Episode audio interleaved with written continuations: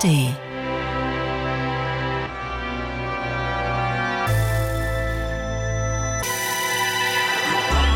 Radio 1. Hörbar Rust. Radio 1, die Hörbar Rust. Eine Radiosendung immer sonntags 14 bis 16 Uhr auf Radio 1 oder wann immer Sie möchten als Podcast. Woche für Woche sitzt mir eine interessante Person gegenüber, die Musik aus ihrem Leben rausgesucht hat. Acht Songs und dann hören wir uns die Geschichten zu diesen Songs an und natürlich auch alles, was so zeitlich dazwischen liegt. Und wer das heute ist, erfahren Sie jetzt. Radio 1. Hörbar Rust. Die einen sind oder scheinen happy, die anderen haben schlechte Laune oder sind genervt oder traurig, vielleicht auch melancholisch, schwermütig, depressiv. Es gibt so viele Bezeichnungen und Ausdrucksformen für Stimmungen, die das Leben schwerer machen. Längst nicht immer handelt es sich dann dabei um Depressionen, oft und immer öfter aber schon.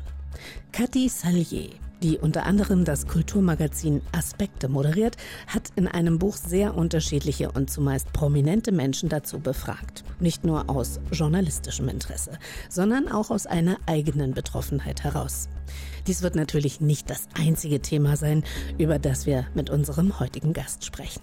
So wird die 1975 in Salzgitter zur Welt gekommene Kathi beispielsweise auch nicht umhin kommen, uns in allen Einzelheiten von ihren wilden Klamotten, Haaren, Freunden und Nächten zu erzählen. Denn nicht so viele Girls trugen damals eine Metal-Kutte. Sie schon. Ja, unglaublich. Herzlich willkommen. Ist das so unglaublich? Ja, so viele, ich finde, so viele Frauen habe ich jetzt vor meinem inneren Auge nicht, wenn ich so äh, meine eigene Vergangenheit Revue passieren lasse. Wart ihr viele, viele Mädchen und junge Frauen damals? Also wenn du so fragst, tatsächlich habe ich noch nie drüber nachgedacht, aber nein. Also es waren mehr Männer in der Clique als Frauen. Also zumindest die, die Kutten getragen haben. Also ich hatte eine sehr gute Freundin, die Inga, damals, die trug auch Kutte und wir hatten sozusagen so eine Partnerkutte. Mit demselben großen runden Aufnäher hinten drauf. So ging's los. So ein Herz um eine Harley oder so, ne? Nee, Nein. Guns N' Roses.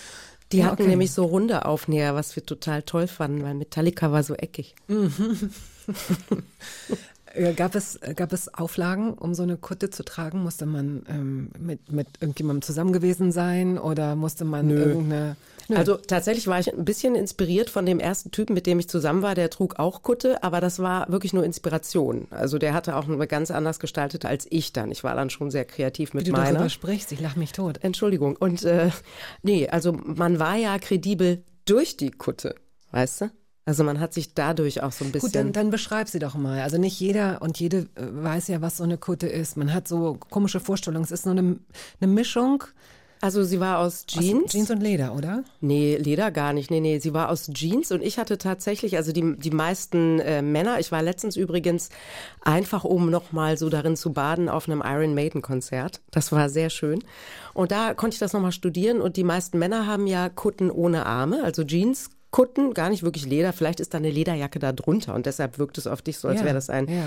Mischmasch, aber eigentlich eine pure Jeanskutte mit sehr, sehr vielen Aufnähern drauf und gerne auch hier und da nochmal eine Niete platziert. Und bei mir war es so, dass ich definitiv auch Nieten hatte. Ich kann mich jetzt aber nicht mehr genau erinnern, wo. Ich hatte hinten meinen Guns N' Roses Aufnäher und dann kam eben immer mehr dazu. Dazu bin ich dann immer vom wunderschönen kleinen Salzgitter in das etwas wirklich schönere Braunschweig und auch größere gefahren und habe bei einem Laden, der hieß Der Afghane. Äh, da habe ich mich dann äh, eingedeckt mit so allerlei Zeug. Und dann gab es über EMP, Entschuldigung, Werbung, Werbung. Darf ich ja sonst nicht machen, Doch, kann ich jetzt machen. Das, ja. Hier geht das ja. Ähm, bei EMP habe ich mir dann immer diese ganzen Aufnäher gekauft. Und dann hatte ich wirklich so eine, so eine Kombination aus, ich hatte Overkill definitiv als Aufnäher, Slayer, Metallica und aber angefangen mit Guns N' Roses. Und je mehr ich in dieses Metal-Genre dann aber so reingewachsen bin und auf je mehr Konzerte ich dann besucht hatte, wurde Guns N' Roses dann so ein bisschen albern. Und dann weiß ich noch, wie ich mit so einem mühschlechten Gewissen den so abgenibbelt Oh. habe. Mit der Nagelschere, weißt du, so, so dann so die einzelnen Ösen so aufgemacht und dann weggemacht. Und dann hatte ich, wenn ich mich richtig erinnere, auch noch mal kurz Metallica, aber dann war die Metal-Zeit für mich dann eigentlich auch schon wieder vorbei oder zumindest die Kuttenzeit. War, äh, waren Guns N' Roses in der Metal-Szene sowas wie die ABBA? Also wie ABBA? Ja, die also- ABBA habe ich auch noch nie gesehen. Ich sagte, warum ich die, Wie die ABBA? gerade. Ich habe die ABBA gedacht, weil uns trennen ein paar Jahre, aber uns trennen in dem Punkt auch qualitativ Welten. Und ich schaue zu dir auf. Denn Mhm. ich hatte als sehr junges Mädchen, Hannoveranerin, ähm, Ach, Ich hatte- Hannover. Warst du mal in der Backwaren? warst du mal in der Backwaren? Wir Warst du sagen, immer, habe ich gesagt. In der Buggy. Buggy. Na, natürlich. So, sorry. Ich war auch da. Ich kriege noch Geld von dir. ähm, so, als, als wirklich junges Mädchen, also wirklich junges Mädchen, Kind möchte ich fast sagen, habe ich auf meinem Parker ähm, aber einen Aufbügler gehabt. Der so, das, das das war wirklich, es sah super aus, weil das so in so, so ein Farbverlauf war. Ein bisschen metallic. Oh, ich weiß noch, wie dieses Glücksgefühl, eine Woche lang aufzuwachen und jeden Morgen als erstes dieser Parker lag neben meinem Bett und ich habe da so runtergeguckt und war jeden Morgen, äh, schoss so Endorphin und Dopamin durch mich und ich Und dachte, das ist Dancing meine. Queen im Ohr dann. Gar nicht unbedingt. Also es ging gar nicht um die, um den Mainstream von. Ach so, da ging- gab es noch was anderes. Mhm. Ja, da gab es schon herausforderndere Songs. Auch wenn meine Sportlehrerin Frau Nittinger das nicht so gesehen hat, weil ich habe irgendwann Hole in Your Soul als Jazz-Dance-Musik mitgebracht. Aber das führt jetzt wirklich zu weit. Als ich spürte, dass die, meine ABBA-Phase vorbei ist, vielleicht so mit zehn, äh, und ich Geld zusammen hatte für einen Status Quo auf Bügler, war das nämlich, dass du mit deinen Neffen, das Fett ist gar nicht, Wechsel, ja. ja, aber wie will man das? Man kann es schlecht überbügeln. Das, was du machen konntest, du konntest es ablösen. Ja, genau, ich konnte es ablösen. Ich konnte es nicht ablösen. Es war wie so, ein, wie so ein Tattoo, das man einfach nicht überstechen kann. Aber ich schwöre dir, ich hatte ja dann diese blöden runden Stiche, weißt du? Also Metallica hat das ja gar nicht mehr überdecken können, dass vorher da was anderes war. Also man konnte es kaum tilgen. Und zurück zu deiner Frage, Guns N' Roses, ich glaube, also klar, bei echten Metlern ist Guns N' Roses äh, so ein bisschen Poser. Poser. Das sind die Poser. Ja. Gut. Ähm, du hast einen einzigen Song aus dieser Metal-Zeit mitgebracht. Danke dafür. Bitte, sehr gern. Also danke, dass es nicht mehr äh, geworden Ach so. sind. So ist es gemeint. Ach, Weil ich- wahrscheinlich Ich könntest dachte, du so, wärst jetzt ein bisschen enttäuscht. Nö. Nein, es, ähm, ich finde Metal durchaus gut. Ich habe auch ein, ich habe eine CD mir gebrannt mit allen Metal-Songs, die ich kenne und gut finde. Mehr, ja, es sind, glaube ich, irgendwie so 14, 14 Songs, also mit so System of a Down. Das ist wahrscheinlich ja kein Metal, ne? Ja, doch, geht Ja. auch. Die heißt Fuck this fucking fuck. Und wann immer ich richtig schlechte Laune habe, oder heute zum Beispiel, ja, danke, Miriam, danke. Lass die uns doch erstmal hören und dann weitermachen. Ich will nur sagen, kann man, wenn ich dann diese Songs hintereinander höre, dann geht, dann habe ich meistens wieder richtig gute Laune. Und diesen einen Song, den du mitgebracht hast, den setzen wir einfach an den Anfang der Sendung. Ich finde das Iron wirklich- Maiden, Iron Maiden, Can I Play with Madness? Möchtest du dazu was sagen? Ja, möchte ich. Aber darf ich noch ganz kurz was zu der Kutte sagen? Was Weil ich habe das willst. Mhm. beste Detail noch vergessen. Weil mich mein damaliger Freund inspiriert hat, hatte ich auch phasenweise. Ich fand es dann aber, mit Phase meine ich vielleicht so drei Wochen. Dann fand ich es doch ein bisschen albern, auch dann zu männlich für mich. Es war die Zeit, wo Werner beinhart wie ein Rocker im Kino lief. Und dann gab's Bölkstoff, also dieses Bier von Werner. Und das war wie beim Flensburger bei den Flaschen so ein Plop, genau, so ein Plopverschluss.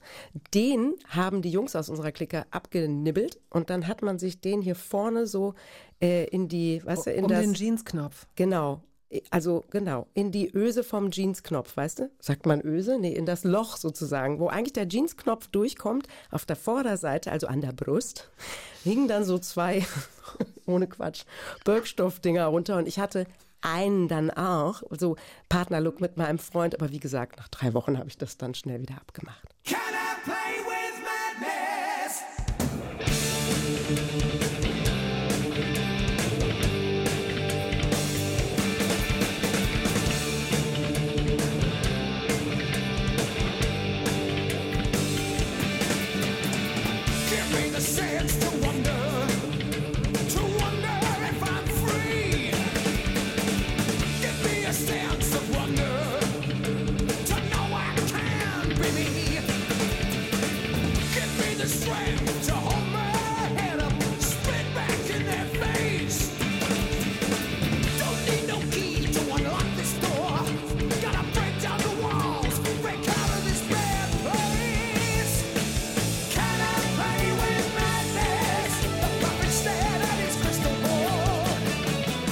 Ja, Sie denken, wo sind wir denn hier gelandet? In der Hörbar gibt es doch solche verrückten Töne gar nicht heute. Iron Maiden, Can I Play With Madness? Cathy Salier, die Journalistin und Moderatorin, ist heute zu Gast und möchte uns jetzt noch ein paar Gedanken, Assoziationen oder Geschichten. Gefühle, meinetwegen auch Geschichten, Geschichten. nachreichen. Ja, zu Iron Maiden. Ähm, Bruce Dickinson ist ja hochintelligent. Wir haben auch bei Aspekte mal groß über ihn berichtet. Wer ist Bruce Dickinson? Das ist der Sänger, den wir da gerade gehört haben. Danke. genau.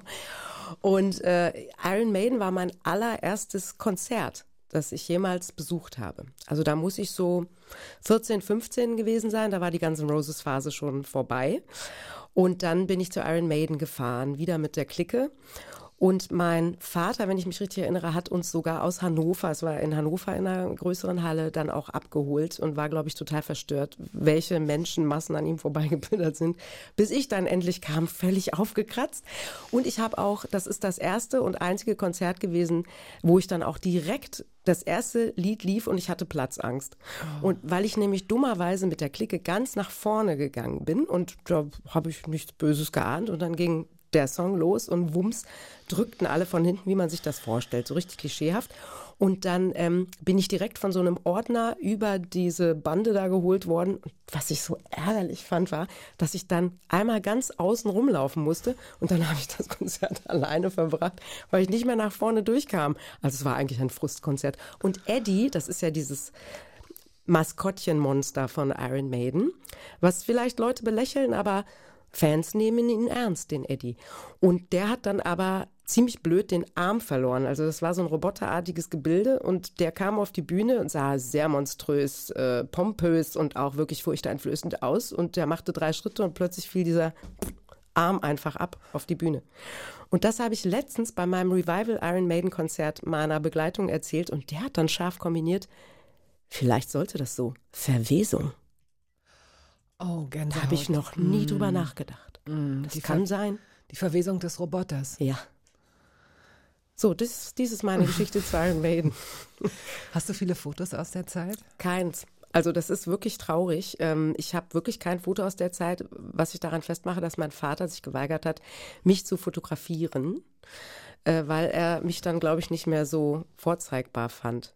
Das hört sich jetzt schlimm an. Mein Vater hat mich total geliebt und ähm, wir waren sehr, sehr, sehr eng und der hat mich komplett so toleriert, wie ich war, aber Fotos waren dann nicht mehr so angesagt für ihn. Ich glaube, das war für viele Eltern ähm, Ja. der äh, Generation X und auch der, der, der späten Boomer noch wirklich eine Herausforderung, ihre auch anderen zu sagen, doch, ich liebe mein Kind in bestimmten Momenten, weil wir sehr komisch mitunter aussahen. Also äh, das, ja. ja, ich habe da eigene Erfahrungen auch. Meine Mutter spielte jeden zweiten Tag mit dem Gedanken, mich auf so ein Internat zu schicken, weil sie sich wahnsinnig schämte vor allen Leuten. Aber wir konnten es uns Gott sei Dank nicht leisten. Insofern Wir war das auch keine. nicht. Guck mal, das ähm, äh, die die äh, Generation deiner Tochter beispielsweise wird das wahrscheinlich nicht sagen oder nicht mit Nein beantworten. Die Frage, gibt es ein Foto aus der Zeit? Weil dieser Bilderrausch, weil alles abgebildet wird. Alles. Die machen ja auch ständig von sich selbst Selfies. Ja, Also ich habe mich ja auch nie fotografiert. Wie denn? Also wäre ich gar nicht drauf gekommen. Selbstauslöser, Stativ. Ja, genau, aber das hatte ich nicht, wäre ich nicht drauf gekommen. Und deshalb nein, ich habe keine Fotos und oder kaum Fotos. Leider nicht. Das einzige Foto, was ich aus der Zeit wirklich habe, habe ich letztens auch erst gefunden. Ist ein Foto, wo ich in der Küche von einem guten Freund stehe, die sehr verwegen aussieht, so sehr, sehr, sehr, sehr linksautonom. Also an den Postern zu erkennen, die im Hintergrund sind. Und ich trage so ein Herrenunterhemd, so ein langärmliches. Kennst du das? Mhm, das hatte man in natürlich. der Bagge ja, auch immer an. Die hat man sich dann so abgeschnitten, die gab es bei C und A. Und die hat man auch gern verkehrt rumgetragen. So eins habe ich. Und da sieht man auch, dass ich wirklich sehr lange Haare hatte. Und phasenweise hatte ich Haare bis über den Po. Und das war natürlich sehr praktisch, wenn man in so Metal-Discos gegangen ist. Wobei Metal Disco ja eigentlich sich schon ausschließt, aber so Metal Clubs würde man heute sagen. Und das war äh, in Hildesheim in Harsum das äh, Peppers. Da ist man dann hingefahren und da konnte man dann mit den Haaren eben propellerartig rotieren und da war ich sehr weit vorne. Also man hatte dann immer Schleudertrauma. Das Ja, Wochenende war ja. gelaufen danach, nach diesem Samstag. Aber das Lustigste ist, das kann man sich heute ja auch nicht mehr vorstellen, dass bis 0 Uhr Heavy Metal, und zwar nicht nur Iron Maiden, sondern auch Slayer, also wirklich krassere Sachen einfach gespielt wurden.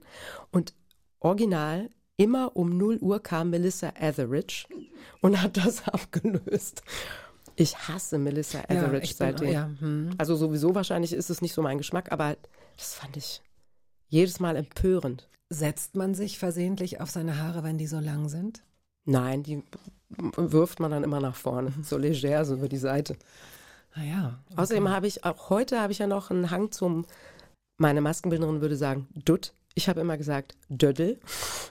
Also ich döddel mir die Haare sowieso immer nach oben. Und das war da auch so. Aber für die Metal-Disco hat man sie natürlich dann lang und offen getragen. Ich weiß nicht, ob das stimmt. Ein Freund von mir hat mir mal erzählt, dass ähm, im Speicher am Fischmarkt, da war irgendwie so ein Fest in irgendeiner Bar. Und da ist eine Frau irgendwann auf, auf den Tresen gesprungen und hat dann auch ähm, ne, richtig Headbanging und Mhm. Haare hin und her. Und dann ist sie, ja, weil du sagtest Propeller, sie ist halt in den Ventilator Oh gekommen Gott. damit. oh, ist das furchtbar. Ja, und die Leute wussten nicht, wo dieser Knopf ist, um das Ach auszustellen. du ja, ja, Scheiße, ja. ist ja entsetzlich. Muss man sich jetzt selbst überlegen, wie das Triggerwarnung zu spät ist, egal. Äh, gut, ist halt so. Also, da muss ich sofort an Rolltreppen denken, wo ich auch immer Angst vor hatte. Stolpern auf Rolltreppe wäre mir- auch nicht gut gewesen. Das hat sich mir nie ganz erschlossen, ganz ehrlich. Rolltreppen wurden richtig wie so kleine, äh, kinderfressende Monster. Ja. Äh, aber ich meine, was soll denn da groß, was soll denn da groß passieren? Wie willst du nun diese kleinen, kleinen, kleinen Dinger reingesaugt werden oder was? Nee, du selbst nicht, aber deine Haare zum Beispiel werden da ganz hervorragend reingesaugt, glaube ich, wenn du eine lange Matte hast. Aber vor allem mir wurde tatsächlich immer diese Geschichte erzählt mit Schals. Also wenn du einen Schal um hast Ja, und der okay. Mhm. hängt so weit nach unten und dann Rolltreppe Ja, und okay. dann ja, ja, gut. Ja, ja, gut. ne, stranguliert von der Rolltreppe. Das ist auch kein Tod, den man sich wünscht. Ne? Nee, wirklich also, weil nicht. alle immer lachen müssen, wenn sie es erzählen. Auch wenn sie es gar nicht ich habe wollen. jetzt auch schon gelacht. Ja. Ist nicht lustig. Womöglich ist schon jemand so gestorben, dann tut mir Ja, das oder sehr es tut leid. uns, okay, sorry, im Nachhinein noch wirklich sehr, also wirklich Entschuldigung. Ich nehme es auf meine Kappe. Du bist ja hier zu Gast. Pass auf, bevor wir richtig einsteigen Mhm. in dein Leben, wir haben jetzt uns die Rosinen, einige Rosinen hast du uns schon auf den Weg gestreut, vielen Dank dafür. Ähm, spielen wir einfach Arcade Fire Unconditional. Wofür steht dieses Lied? Das hat sehr viele Zeilen und erschreckend ist, dass ich, wir können das gleich dann ja nochmal machen, ähm, ich gucke dann nochmal in mein Handy, weil ohne Quatsch, ich kann mir keine Songtexte merken. Es ist völlig skurril. Ich, seit frühester Kindheit bewege ich nur halbwegs synchron die Lippen und kann mir keine Songtexte merken. Aber wenn ich sie dann höre, kann ich sie total spüren und empfinden. Und Arcade Fire haben da durchaus ein paar Zeilen, ähm, die mir total entsprechen und die mich in schlechten Momenten sehr trösten. Und eine gute Freundin von mir hat mir dazu sogar zu einer Textzeile ein Bild gemalt. Und das ist bei mir zu Hause. Und wenn ich das anschaue, dann geht's mir gut. Look out, kid, just your heart. You don't have to play the part they wrote for you. Just be true. There are things you could do that no one else on earth could ever do. But I can't teach you, I can't teach it to you. Look out, kid, trust your mind, but you can't trust it every time.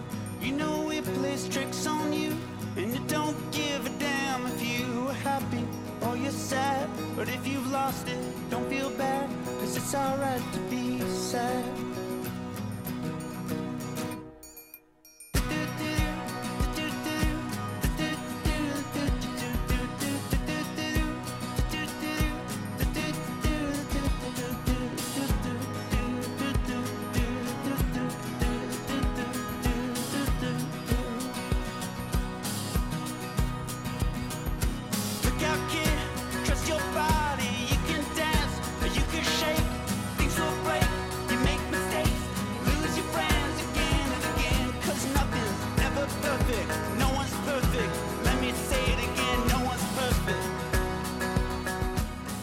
Arcade Fire Unconditional heißt der Song, mitgebracht von Cathy Salier, die jetzt gerade auch an ihrem Smartphone. Nee, du schreibst was oder du suchst einen Text. Ich suche dir jetzt noch kurz nochmal den Text, weil Ja. zwei Sachen sind mir eben schon aufgefallen. It's alright to be sad. Ja, It's Alright to be sad und Just be true. Das sind so Zeilen, die mir total entsprechen, aber meine absolute Lieblingszeile ist ähm, natürlich auch No one's perfect, let me say it again, no one's perfect, aber am aller, aller tollsten ist But a life without pain would be boring. Ein Leben ohne Schmerz wäre langweilig. Ich liebe diese Textzeile, weil ich ganz oft ähm, im, im Widerstand gegen den Schmerz war und einfach nicht haben wollte und immer dachte, ist doch scheiße, ich will genauso funktionieren wie alle anderen und aber ein Leben ohne Schmerz ist nicht denkbar und wahrscheinlich wäre es wirklich langweilig. Kann sein. Ich weiß es nicht. Also ich weiß auch viel zu wenig über Depressionen. Ich werde heute wahrscheinlich wie ähm, viele Hörerinnen und Hörer ein bisschen was äh, lernen von dir. Du bist auch keine Expertin, Nein. also keine Ärztin, keine Fachfrau. Du bist Journalistin und eben auch selbst betroffen. Und ähm, ich habe schon auch aus deinem Buch, das vor wenigen Tagen gerade erst erschienen ist, gelernt oder darin gelesen, dass, um das jetzt schon mal ganz kurz nach vorn zu holen als Thema, dass man lieber den Schmerz spürt, als nichts zu spüren. Genau. Dass das so wichtig ist, dass, äh, dass das nichts schlimmer ist, als durchs Leben zu gehen mit so einem Wattegefühl im Kopf, in den Ohren, in den Augen, im Körper. Und dann lieber Schmerz. Ja. Und unter dem Aspekt kann ich das verstehen. Aber ähm, unter, einem, unter dem Aspekt des normalen Empfindens würde ich den Schmerz immer versuchen abzulehnen. Ich weiß, das ist unrealistisch und es gibt das Gute nicht ohne das Böse und das Helle nicht ohne das Dunkle und so weiter. Also ohne Schmerz geht wahrscheinlich gar nichts. Richtig. Und ich glaube auch tatsächlich, ähm, das hast du gerade sehr richtig gesagt, dass in depressiven Episoden man sich irgendein Gefühl wünscht, außer Schuldgefühl und das Gefühl, du bist doof. Weil das ist das, was zumindest ich dann denke. So, es sollte anders sein, du solltest anders sein und äh, dann wäre Schmerz willkommen, weil wenn der Schmerz dann wieder weggehen würde, dann kannst du auch das Gute noch mal mehr schätzen. Also so ist das für mich. Weißt du, wenn du wenn du das so lapidar sagst mit dem ohne Schwarz gibt's kein Weiß und ohne Licht gibt's keinen Schatten, das das hört sich dann wieder so kalenderspruchartig an, aber das sage ich auch in meinem Buch. Kalendersprüche haben durchaus ihre Berechtigung, denn es ist so. Also es ist so. Und warum wir alle so schnell darüber weggehen, naja, ohne Licht gibt's keinen Schatten, lalala, das sagt man so dahin. Es liegt vielleicht auch daran, denke ich, dass, dass, dass wir da gar nicht drüber nachdenken wollen. Denn eigentlich wollen wir ja nur Licht. Und eigentlich wollen wir nur Gutes. Aber es gibt eben auch das Schlechte und es gibt auch Schmerz und es gibt Schwarz. Und wenn du, wenn du Erfahrung mit Depressionen hast, dann weißt du, es gibt tiefschwarz. Ich ich weiß nicht, ob man das gelten lassen kann. Und es geht auch hier nicht um, um Vergleichen oder um Wettbewerb. Das schon mal gar nicht. Ich bin oder Schrägstrich war extreme äh, Migränikerin. Mhm. Also ich habe in der schlimmsten Phase meines Lebens 15 Schmerztage im Monat gehabt. Und zwar so, dass das auch so drei Tagesanfälle sind, in denen ich mir teilweise keine Hilfe holen konnte, weil ich nicht sprechen konnte, Boah. weil ich nicht äh, aufrecht stehen konnte. Ich will damit nur sagen, ich weiß auch, was Schmerz ist. Ich weiß auch, und viele Hörerinnen und Hörer haben ihre eigenen Geschichten mit ihren Krankheiten, auch vielleicht oder wahrscheinlich auch mit Depressionen. Das heißt, es ist davon auszugehen, dass viele, die uns jetzt gerade zuhören, auch wissen, welche Erleichterung sich einstellt, wenn, Wenn der er geht. Schmerz geht. Und dass man manchmal sogar, und das kenne ich aus meinen Episoden, wenn ich es so nennen will, weil da die Psyche immer auch involviert war, als wenn so Dämonen in mir so richtig, ich habe mal, ich habe mal in Mecklenburg-Vorpommern eine total zerstörte Bushaltestelle gesehen. Da war alles, alles zerstört. Und da habe ich gedacht, so sieht es in mir aus in diesen Momenten. Und wenn das dann vorbei ist, ist man richtig high. Also ich war richtig Genau. high am Tag Ja, das danach. kann ich total als wenn ich von innen gesandstrahlt worden wäre. Da war kein, oder wie so, ja, da war, da war kein Bakterium, da war kein schwerer Gedanke, da war einfach nur, Ich finde, das ist wie Auftauchen. Das ist so, oh, Wow. und alles kommt wieder so an dich ran. Genau. Also insofern ähm, äh, ver verstehe ich das schon. Trotzdem weiß ich, dass ich mir in den Momenten, wenn ich die Wahl gehabt hätte, Naja, sicher. Also ich sag nicht, dass ich, dass ich mir eine Depression wünsche, Nein, damit das Leben nicht. nicht langweilig ist. Nein. Also so nicht. Äh, ich sage nur, da es das alles gibt, das Schlechte, weil es nun mal schon da ist, versuche ich es mir insofern, ich versuche es zu akzeptieren, weil ich weiß, danach kommt ja auch immer wieder was anderes. Dadurch ist sozusagen eine gewisse Abwechslung da. Ja? Und wenn es immer nur stringent, du, die du, tralala laufen würde, womöglich wäre das dann langweilig. Wir kennen es ja nicht anders. Wir stolpern ja alle von, von was Schönem dann auch mal wieder in was Schlechtes rein. Ich glaube, es gibt ja niemanden, der ein Leben hat, wo er die ganze Zeit durch die Gegend hüpft und pfeift und sagt, ach, scheint heute wieder gut die Sonne. Ich bin so glücklich und zwar immer. Es sei denn Barbie. Ne? Und sogar Barbie jetzt in dem Film. Ich habe ihn so geliebt. Sogar Barbie hat die Momente, wo dann die Füße so runterklappen. ja stimmt. Mhm. Die Mode hören wir. Blasphemous Rumors. Ja. Gib uns vorher die Stichworte dazu oder die Geschichte dazu. Rufen Walterowitsch. Ich würde mir so wünschen, dass er rein zufällig das hier hört, weil ich keinen Kontakt mehr zu ihm habe. Der war in meiner Grundschulklasse und Rufen war musikalisch unfassbar weit vorne. Also ich betone nochmal in der Grundschulklasse, da waren wir echt klein. Und äh, Eltern haben zu Hause ABBA gehört oder den Mann, den wir dann auch noch gleich hören. Und Rufen hatte bestimmt auch so einen Schlageltern und kam dann aber mit Depeche Mode an und hat mir dankenswerterweise ein Mixtape damals aufgenommen und da war eben dieser Song und noch ein paar andere Songs von Depeche Mode drauf.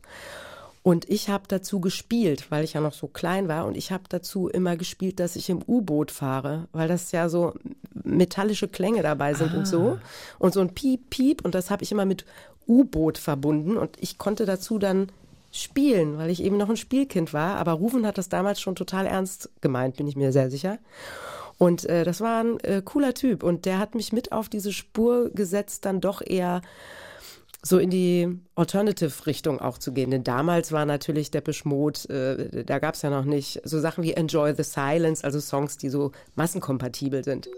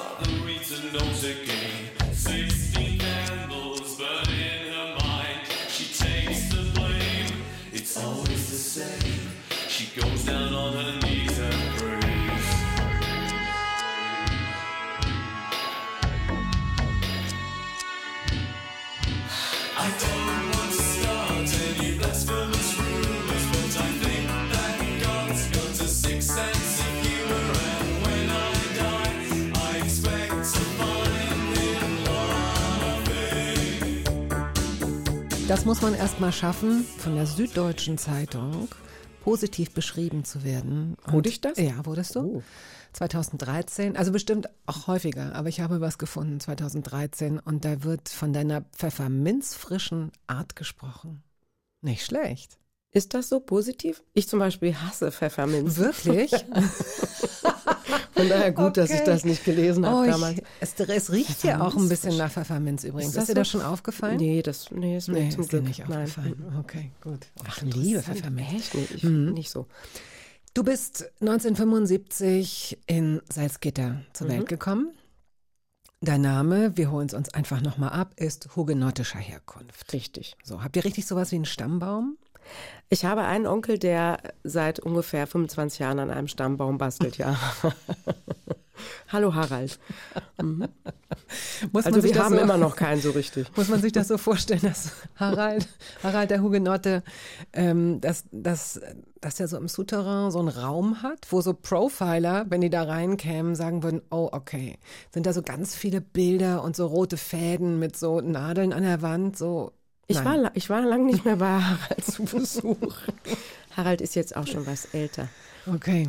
Mhm, na gut, er erstellt. Aber wir stellen es uns jetzt einfach mal so vor. Harald, so, so möchte ich es mir vorstellen. Stammbuchprofiler. Ja. Und Kathi ist einfach Katrin gewesen früher, ne? Richtig. Bevor, bevor es Kathi gab, ähm, war es Katrin. Und du hast in einem Interview mal gesagt, du seist in einem Arbeiterhaushalt aufgewachsen. Ja, genau. Also mein Vater hat bei VW gearbeitet. Salzgitter ist per se eine Arbeiterstadt. Mein Papa hat bei VW gearbeitet, hat als Arbeiter angefangen, war dann aber später angestellt, aber eben so ein kleines Angestelltenverhältnis. Und meine Mutter hat Kirschnerin gelernt, wo ich früher als Kind immer dachte, Kirschnerin, aber es ist Kirschnerin. Und ich habe auch erst später erfahren, zum Glück, was das bedeutet. Aber äh, es ist ein alter Handwerksberuf, du kannst es ja, alter- äh, Ja. noch mal kurz erklären. Ja, also sie hat Fälle verarbeitet, Tierfälle verarbeitet und war auch dabei, als die abgezogen und eben präpariert wurden, damit man die dann verarbeiten kann. Wir hatten diverse Pelzmäntel unten im Keller, die sie irgendwie als Lehrstücke dann noch aufgehoben hat. Und äh, was wir zum Beispiel auch hatten, und ich glaube, daran hat sie es mir dann irgendwann auch mal erklärt, wir hatten aus ich weiß gar nicht genau was für einem Fell, hat sie einen, ähm, einen kleinen Dackel gearbeitet. Also das sah original aus, fand ich als Kind, wie ein Dackel. Und es gab Phasen, also ich war ein sehr fantasievolles Kind, äh, in den Phasen, wo unsere Dackel, die wir immer hatten, mal wieder verstorben waren. Es war aber kein Dackelfell. Also um das jetzt mal ganz klar zu sagen, es war kein echtes Dackelfell, es war irgendwas anderes. Ich weiß nicht was. Ähm, womöglich Pony oder Katze. so. Oder Katze, genau. Äh, immer wenn, wenn mal gerade wieder ein Dackel, eine Dackelpause da war und ich noch sehr klein war, bin ich dann mit diesem Stoffdackel, haltet mich nicht für skurril, aber Nein. ich bin dann mit dem Gassi gegangen. Ich habe den so hinter mir hergeschliffen an der Original-Dackelleine und mir eingebildet, die Menschen würden nicht merken, dass das kein echter Dackel ist. Ja, sowas konnte meine Mutter. Aber, es, aber sie hat es nicht geschafft, äh, da mal Rollen drunter zu machen.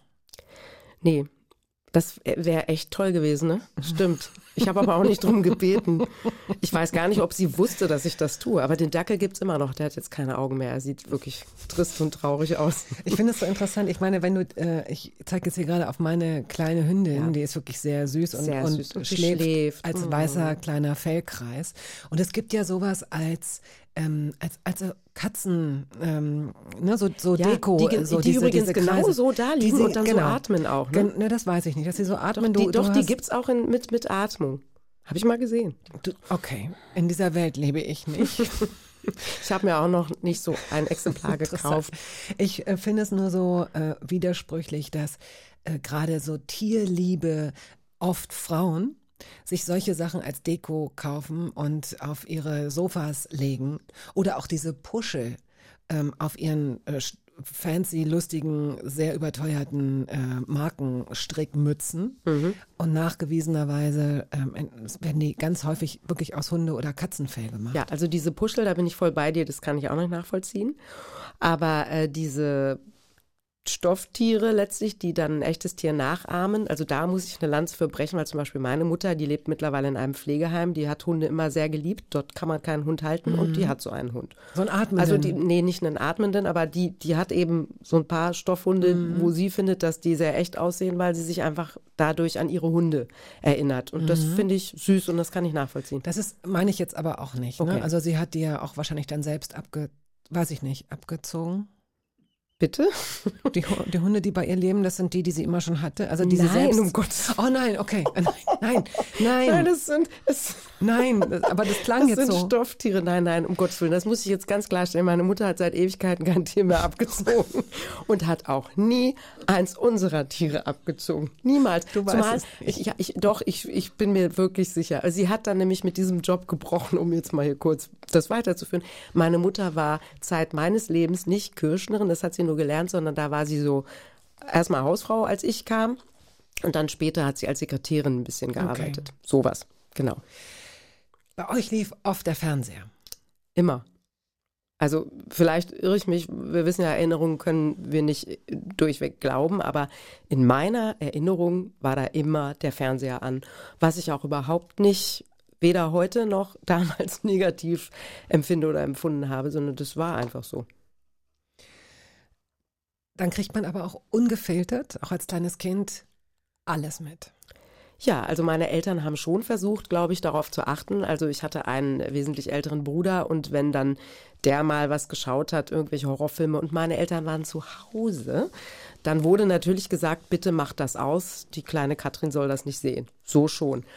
Aber ähm, natürlich, wenn sie mal nicht zu Hause waren und er auf mich aufgepasst hat, dann hat er das trotzdem geguckt. Dann durfte ich auch manchmal mitgucken. Und äh, worauf du jetzt vielleicht anspielst, ist, dass ja, meine Eltern auch Dokumentationen gesehen haben für Erwachsene.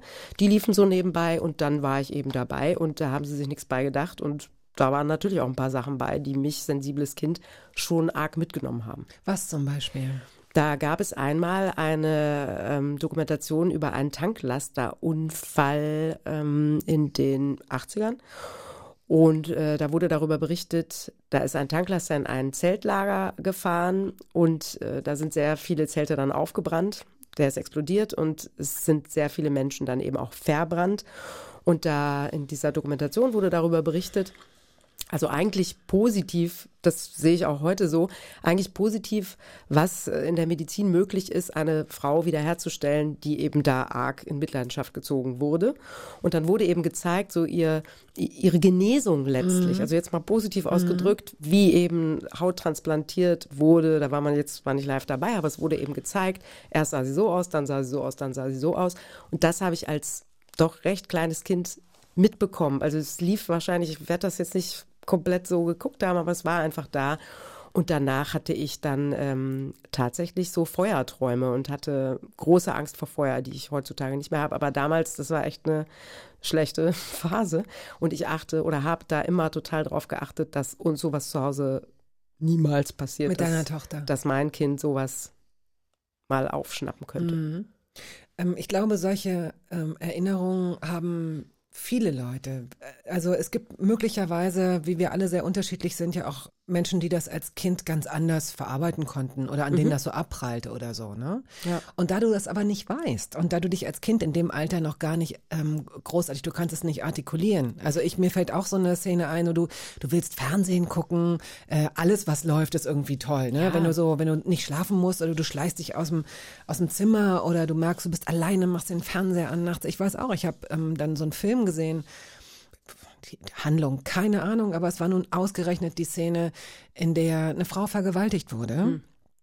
Und ähm, der Mann irgendwie zurückkam und sich gegen die Vergewaltiger durchsetzen musste und so weiter. Also ich habe diese Szene, die habe ich, obwohl ich wirklich ein sehr schlechtes Gedächtnis habe, ist die wie so ein Tattoo in meinem Kopf. Und wenn du so ein kleines mhm.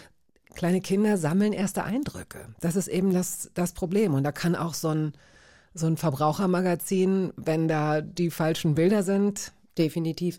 Zumal du sagtest gerade, ich konnte nicht artikulieren. Ich konnte artikulieren, aber man hat mir nicht so richtig geglaubt oder es passte nicht zusammen, weil ähm, ich dann immer davon erzählt habe, äh, wenn es brennt und dann verbrennt man und so. Und dann haben meine Eltern mal gesagt, aber das war, also die haben dann irgendwann rausgefunden, ich muss wohl was gesehen haben. Ah, dann ja, haben die okay. mal gesagt, aber das war ja nur ein Film. Mhm. Aber mir war damals schon klar, nee, nee, das war ja echt. Das, mhm. das war echt. Was ja mhm. stimmte. Das mhm. war eine mhm. echte Geschichte, also eine reale Geschichte. Und das hat nicht zusammengepasst. Immer diese Erklärung, aber das ist doch gar nicht wirklich passiert. Doch. Mhm. Mhm, klar, die Beschwichtigung, weil genau. man dir die Angst nehmen will, verunsicherte dich nur noch mehr. Richtig. Dein, mh. hattest du Hattest du auch so diese klassischen Ängste vor Einbrechern? Muss man das gendern? Einbrecherinnen. Ich hatte weder vor Einbrecherinnen noch vor Einbrechern Angst, glaube ich. Also da kann ich mich nicht dran erinnern. Von daher müssen, wenn ich welche hatte, dann waren die nicht groß. Ähm, Wenn du dich selbst so als Mädchen von außen siehst in der Zeit, ja. würdest du sagen, du warst ein offenes, neugieriges Total. Mädchen, das so rausgegangen ist? Ja? Voll. Ich mhm. habe auch ganz viel Quatsch gemacht und äh, bin auf hohe Bäume geklettert wo mich allerdings manchmal, wenn es besonders hoch war, auch mein Vater wieder runterpflücken Wie musste. so ein Kätzchen. Der ist dann hinterher geklettert. Ach, wie toll. Der war echt nett, ja. Und ähm, nö, aber ich habe schon viel, viel ausprobiert und war sehr neugierig doch. Also ich hatte jetzt nicht so große Ängste. Ich bin zum Beispiel einmal, obwohl uns immer gesagt wurde, wir sollen da nicht spielen, da war so ein sehr schlammig, mooriger See Teich, wie auch immer. Und da haben wir dann aber natürlich trotzdem gespielt. Und ich hatte mir an dem Tag, ich möchte es mal so formulieren, die weißen Turnschuh, Stoffturnschuh meiner Mutter geliehen. Und es war übrigens der Geburtstag meiner Mutter mit Gästen zu Hause. Oh. Und bin dann leider abgeschmiert und mit diesen Schuhen in dieses Schlammloch gefallen und habe auch einen dabei verloren. Also der kam halt einfach nicht mehr hoch mit dem Fuß. Und dann bin ich so verschlammt durch den Ort gelaufen und kam dann bei dieser ne, Festgesellschaft äh, oben an mit diesem einen nicht mehr wirklich weißen Schuh, ohne den anderen. sowas habe ich gemacht. Da hatte ich überhaupt keine Angst. Moor fällt mir dazu ein, weil das war zum Beispiel auch so diese Moorgeschichten, ne, wo du sagst, du kriegst, hast diesen Schuh nicht mehr rausgekriegt. Ja, ja, ja, aber hatte ich keine Angst vor. Hatte ich keine ja, Angst. da warst du furchtlos. Okay. Ja, da war ich noch furchtlos. Später habe ich dann immer mehr Ängste auch entwickelt, so hier und da und dort. Bevor wir uns denen widmen, ähm, spielen wir noch einen Song. Und zwar Udo Jürgens, Immer wieder geht die Sonne auf. Da ist er. Und was siehst du, wenn du diesen Song hörst, wenn du dich zurück katapultierst? Ich sehe unser Wohnzimmer und links in der Ecke stand das Radio und da lief immer äh, ein Sender mit Musik, Zitat meines Vaters, zu der man pfeifen kann. Das ist nämlich ganz wichtig. Und da lief also sehr viel Schlager. Und äh, an diesen Song kann ich mich erinnern. Und der hat mich dann aber auch, also den höre ich auch tatsächlich immer noch gerne. Und ich war auch mal bei einem Udo Jürgens Konzert, kurz bevor er verstorben ist. Da geht es dir jetzt um, um, um das ganze Paket der Erinnerung oder ist es der Text? Sowohl als auch. Mir geht es natürlich um die Erinnerungen. Also das sind schöne Erinnerungen, so dieses heile Zuhause sein mit Mama und Papa und da läuft so diese Musik, die immer läuft und die Mutter bügelt und der Papa liest Zeitung und ich ja, sitze da so rum und fühle mich einfach wohl und geborgen. Und der Text natürlich auch, denn immer, immer wieder geht die Sonne auf. Es ist so. Und vor allem, wertes Publikum, die Sie jetzt zuhören, achten Sie auf den Chor. Ich liebe den Chor, die Chöre in diesem Song.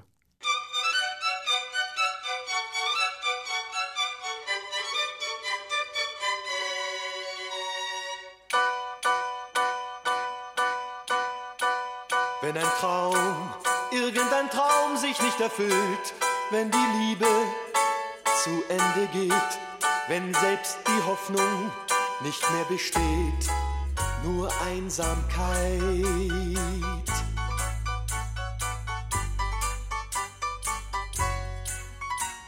Wenn ein Blatt, irgendein Blatt vom Baume fällt, weil der Herbstwind es so bestimmt, wenn das Schicksal uns etwas nimmt, vertrau der Zeit.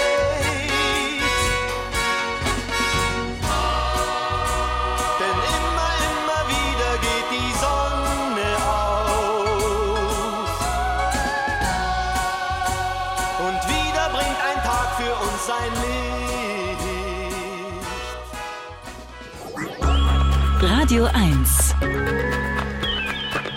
Hörbar Brust. Die Journalistin und Moderatorin Kathi Saleh ist heute hier zu Gast. Es gab sehr früh in deinem Leben ähm, einen äh, Unglücksfall, sogar einen Todesfall. Eine Klassenkameradin, äh, eine, Eine Schulfreundin Schulkameradin, oder eine Schul- Schulfreundin, Schulfreundin genau. von dir starb an Krebs. Mhm. Ähm, weißt du noch, wie du das empfunden hast als Kind? Ja, ich habe das ja auch nur so angerissen im Buch, weil mir auch nur gesagt wurde, Krebs und manche sprachen von Lungenentzündung. Also ich habe eigentlich den richtigen Grund, ich habe es nur vermutet dann, dass es Krebs war. Ich glaube letztlich Leukämie. Und wie ich das damals empfunden habe, die war halt einfach weg. Also das war so, die war nicht in meiner Klasse, sondern ein bisschen älter. Und ich habe mit ihr manchmal gespielt und plötzlich war die im Krankenhaus und dann wurde mir auch gesagt, ich könnte ihr was malen oder einen kleinen Brief schreiben. Da war ich halt wirklich, konnte ich noch nicht so toll schreiben. Und dann habe ich ihr Bilder gemalt und dann hatten wir noch so ein bisschen Austausch und plötzlich kam von ihr nichts mehr und dann hieß es, sie ist tot. Und dann ist sie beerdigt worden und das war's. Und zur Beerdigung wurde ich, wie so viele Kinder, auch nicht mitgenommen. Und dann hatte sie irgendwann einen schönen Grabstein und ihre Mutter hatte so einen ganz hübschen, ich war im Übrigen letztens mal wieder auf dem Friedhof und es ist sehr verwildert, das Grab, aber dieses, ähm, wie so ein Kranz aus Ton hat die Mutter ihr augenscheinlich selber getöpfert, wo ihr Name drauf stand. Sehr schön. Und das weiß ich auch noch, dass ich den total bewundert habe. Der lag dann da so auf dem Grab. Und das war nun zufällig auch das Grab neben dem Grab meines Opas. Und deshalb, wenn ich auf dem Friedhof war, habe ich dann die beiden immer besucht und habe dann auch einen kleinen Schnack sozusagen mit ihnen gehalten. Also sprich, ich habe mit den Grabsteinen dann so ein bisschen Smalltalk gemacht. Was würdest du dir retrospektiv wünschen, ähm, Ja. wie es damals gehandhabt worden wäre? In der Zwischenzeit, um das zu sagen, habe ich ja eine Ausbildung gemacht zur ehrenamtlichen Trauerbegleiterin für Kinder. Und ich weiß einfach mittlerweile, dass es total gut ist, Kinder einzubeziehen. Und genau das hätte ich mir natürlich gewünscht. Ich verstehe aber auch, dass das damals nicht gemacht wurde, weil es einfach keiner gemacht hat. Damals wurde es für genau richtig empfunden, Kinder zu Hause zu lassen, weil das alles viel zu traurig für die ist. Vor allem, wenn dann auch noch Schulkameradinnen sterben. Heute weiß ich, ich habe mich auch mit sehr vielen BestatterInnen darüber unterhalten, ähm, dass es total wichtig ist, Kinder da nicht auszuschließen, weil Kinder sowieso alles spüren, alles mitempfinden. Und so wie man sie nicht mitnimmt, füllen sie die Lücken, die sie nicht kennen. Und die können sie mit ganz schlimmen, grausamen Dingen füllen. Also zum Beispiel jetzt auch äh, Todesursache. Ich könnte mir jetzt sonst was ausdenken, weil ich auch bis heute nicht genau weiß, woran mhm. sie eigentlich gestorben ist. Mhm. Und wie es ihr dann noch ging. Und das könnte ich jetzt alles füllen, möchte ich nicht, aber so funktionieren Kinderhirne. Mein Vater ist sehr früh gestorben mhm. und ich selbst durfte auch nicht, also aus Rücksicht auf die Beerdigung, ich bin mit meiner Freundin Alexandra und ihrer Mutter ins Schwimmbad gegangen an dem Tag. Aus also, Rücksicht für dich oder? Meine Mutter hat absolut, die wollte nicht, dass ich, äh, ne, ich hatte so ein bisschen mitgekriegt, so wie lange er im Krankenhaus war und dass an dem Tag dann, als er dann auch verstarb, äh, dass dann so Freunde und Bekannte zu uns nach Hause kamen und mich war, auch mich als Kind wahnsinnig bemitleidet haben. Ich habe das gar nicht so richtig geschnallt. Mhm. Tod war für mich eine völlig abstrakte Größe. Und ich glaube, ich wäre jetzt auch gar nicht so sehr, es klingt ganz komisch, aber so auf die Idee gekommen, jetzt so tief traurig zu sein. Mhm. Ich war eher traurig in den Wochen und Monaten davor, wenn mein Vater von einem Krankenwagen abgeholt wurde oder wenn er an einem Wochenende nicht dabei sein konnte. Ähm, der Tod an sich war für mich nicht mit einem Horror oder mit einem tiefen Schmerz verbunden. Ich glaube, dass, das wirst du jetzt als, als ähm, ähm, Trauerbegleiterin ähm, besser wissen, aber ich glaube, dass Erwachsene oft den Fehler machen, ihre eigene Trauer Total. und ihren Schmerz, ne, so äh, darauf so, zu projizieren. Genau, zu projizieren. Ja. Und diese, diese Weitsicht habe ich als Kind natürlich nicht. Ich weiß nicht, was es für mich bedeutet, ohne Vater aufzuwachsen. Ähm, ich weiß nur, dass es vielleicht ein guter Start wäre, mit dem Tod gesünder umzugehen, als wir es als Gesellschaft tun, wenn ich damals ähm, diese Art von Abschied hätte nehmen können. Genau, diese Art von Abschied ist dir letztlich genommen worden und die kannst du auch dann nicht mehr nachholen. Das finde ich so schade. Mhm. Und äh, ich glaube das auch, ähm, dass oder man weiß es auch, wissenschaftlich ist das ja längst belegt, dass, dass Kinder, also man sagt dazu Pfützen trauern. Also die springen in Trauer wie in Pfützen. Die springen rein, dann sind sie richtig mhm. tief drin und machen sich vielleicht auch nass und dann springen sie mhm. aber auch wieder raus und machen wieder was ganz anderes. Was ganz, ganz normal ist. Das finden ja auch viele Erwachsene eigenartig, wenn Absolut. zum Beispiel Kinder auch bei Beerdigungen, heutzutage werden ja glücklicherweise wirklich häufig auch die Kinder mitgenommen und auch richtig mit eingebunden dann. Also, dass sie zum Beispiel die Särge mitgestalten, mit bemalen dürfen oder auch was vortragen dürfen. Oder eben aber auch einfach da sein dürfen und wenn sie keine Lust mehr haben, da irgendwie am Grab rumzustehen, dann werden sie betreut und spielen irgendwo, mhm. legen Puzzle oder mhm. machen irgendwie sowas. Weil weil der menschliche Geist, also bei, gerade bei einem Kind, ist es wirklich noch so, die sind so unbedarft, die wissen genau, welche Dosis Trauer in dem Moment für sie gut ist. Mhm. Die suhlen sich da nicht drin oder verlieren sich da drin, sondern die gehen da voll rein, weil man es auch empfinden muss, weil eben dieser Trauer, das, das ist der Abschied. Also du musst Trauer empfinden, um dich wirklich verabschieden zu können. Wobei du ja nicht genau sagen kannst, auch als erwachsener Mensch, das kommt ja nicht zu dem Zeitpunkt, an dem du jetzt nee. zum Beispiel, also und das deswegen Nie, würde ich auch gerne und deswegen würde ich auch gerne generell für für für Trauer und die Betrachtung von Trauer äh, dahingehend eine Lanze brechen, zu sagen, es gibt da nicht diese eine Stanze. Also es nein, gibt überhaupt nein, nicht, total individuell. Bestimmte Dinge werden recht. so erwartet, ja? ja. Also auf, auf Beerdigung, wenn man dann da steht, es kann sein, dass man zwei Tage vorher oder drei Jahre später zusammenbricht, ja? Ja, und es kann auch sein, dass man, und das wollte ich gerade auch sagen, das können sowohl Kinder sein, das können auch Erwachsene mhm. sein, lacht auf einer Beerdigung. Mhm. Und zwar nicht erst beim sogenannten Leichenschmaus, wo irgendwelche lustigen Geschichten nochmal vom Verstorbenen oder der Verstorbenen ausgepackt werden.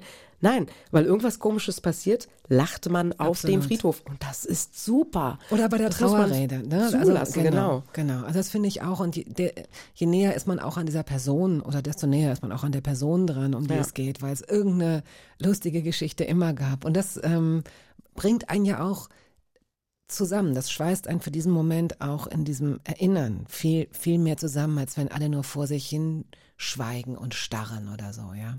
Richtig. Und auch noch ganz wichtig, wer sich Trauer auf eine lange Zeit verkneift, der läuft wirklich Gefahr, dann eben auch stecken zu bleiben und mhm. Depressionen zu entwickeln zum Beispiel. Glaubst du dir, ist das so passiert?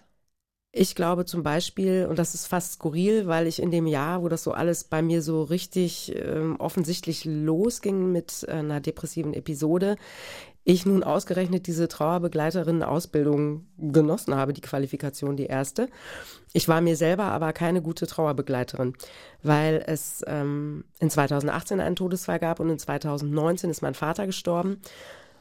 Und ich habe mir beide Male die Trauer echt verkniffen. Im Nachhinein weiß ich das, dass ich sie mir nicht richtig zugestanden habe und mir nicht wirklich Zeit genommen habe dafür. Und wenn sie hochkamen, habe ich sie unterdrückt. Oh ja, und ich glaube, das ist mir schon auch ziemlich um die Ohren geflogen. Erzählst du jetzt, ja? Ja. Gleich? Gern. Radiohead hast du mitgebracht. Das ist ja sowieso eine Band, wo man schon, wo Ja. man schon, also weiß ich nicht, irgendwas Sphärisches passiert da, irgendwas mit Ja. bei vielen Songs. Ja. Creep hast du dir ausgesucht. Willst du dazu noch ein Stichwort uns geben? Also ich liebe Radiohead. Radiohead ist die Band, die ich, glaube ich, am allerhäufigsten höre in allen möglichen Situationen. Vor allem tatsächlich natürlich, wie man sich auch denken kann, bei der Musik in eher traurigen, nachdenklichen Situationen. Und Creep ist natürlich so das Kompatibleste, aber auch da ist der Text natürlich eine Wucht, weil so oft da muss man nicht äh, eine Krankheit haben wie Depressionen, sondern da reichen einfach die stinknormalen Selbstzweifel, die jeder hat. Wie oft fühlt man sich bitte wie ein, wie ein Weirdo? Ja? Also wie oft habe ich mich schon so gefühlt, dass ich vermeintlich anders, viel schräger und womöglich auch viel schlechter bin als andere, um es mal ganz ehrlich zu sagen. Und das haben wir ja alle. Und deshalb dieser Song, nicht umsonst in jeder Alternative Disco, noch heute ist die Tanzfläche bumsvoll, wenn der Song läuft und alle können ihn mitsingen.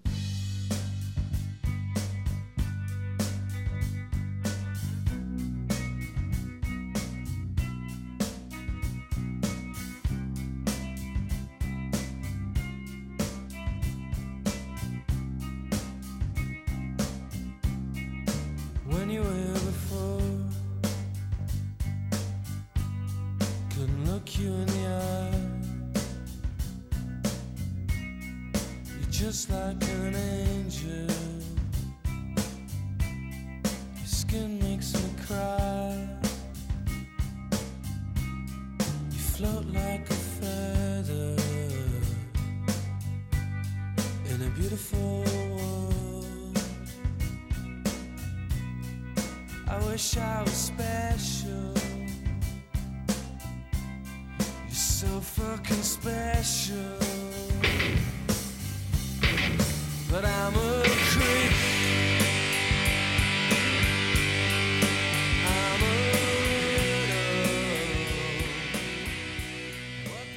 Cathy Sanier ist heute hier zu Gast. Sie hat äh, ihr erstes Buch veröffentlicht, ähm, über das wir jetzt sprechen. Du hast zu diesem Zweck ähm, verschiedene Persönlichkeiten, von denen einige sehr prominent sind, interviewt. Es geht um Depressionen und wahrscheinlich hättest du dieses Buch nicht geschrieben, wenn du nicht an dir selbst festgestellt hättest, dass du genau in dieser Situation bist. Du, das Strahlemädchen, denn das hast du auch in deinem, in deinem Buch geschrieben. Ich zitiere, äh, zu Hause war ich immer das Strahlemädchen, meine ganze Familie strahlte um die Wette, nur die Rama-Familie wirkte noch fröhlicher. Ja, genau. Schlechte Laune, ähm, ähm, äh, Traurigkeit wurde als Schwäche gesehen, überspielt. Wie würdest du, wenn du dich erinnerst? Wurde nicht als Schwäche gesehen. Also es, es wurde nicht gelabelt als äh, Schwäche, wenn man mal schlecht gelaunt war. Man durfte auch schlecht gelaunt sein, aber man hatte sich dann relativ flott wieder zusammenzureißen und kein, das ist so das Zitat, der Satz, der sich am meisten eingebrannt hat, kein Theater machen. Ne? Also bloß kein Theater machen. Äh, es hat dann immer gut weiterzugehen und den anderen geht's ja viel schlechter. Also vielen anderen geht's schlechter, nicht allen natürlich. Ähm, und uns geht's ja super und und meine Mutter, die im Übrigen auch immer noch lebt, ist einfach eine totale Strahlefrau. Die hat immer das Beste aus allem gemacht, die war immer fröhlich und das war auch, bin ich mir ganz sicher, nicht alles nur gespielt, aber ich glaube, dass so wollte sie es dann auch haben. Und ich habe da gut reingepasst, zumal ich eben meinen Bruder hatte, der leider verstorben ist und ähm, nicht schön gestorben ist. Der war Alkoholiker und hat dann noch Medikamentensucht obendrauf gesetzt und ist wirklich, ja, daran zugrunde gegangen und wir konnten ihm auch nicht helfen. Wie alt war er? Der war 53, der ist 2015 gestorben und ist 14 Jahre älter gewesen als ich. Und äh, ja, also daneben zu stehen und anerkennen zu müssen, dass man ihm einfach nicht helfen kann und dass das Steuer nicht rumgerissen werden kann, ist echt richtig scheiße.